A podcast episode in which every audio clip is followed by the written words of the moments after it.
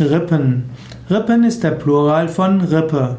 Rippe ist die Bezeichnung der schmalen, flachen Knochen, die bogenförmig sind, die von der Brust, Brustwirbelsäule ausgehen, mit der Brustwirbelsäule gelenkig verbunden sind und von dort nach vorne gehen.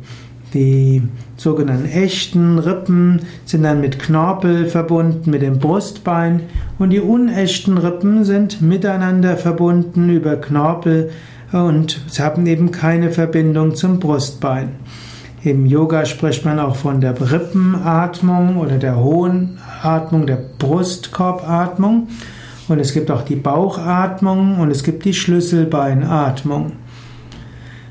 Rippe ist auch das, was geformt ist wie eine Rippe. So spricht man von den Rippen eines Heizkörpers oder den Rippen eines Blattes.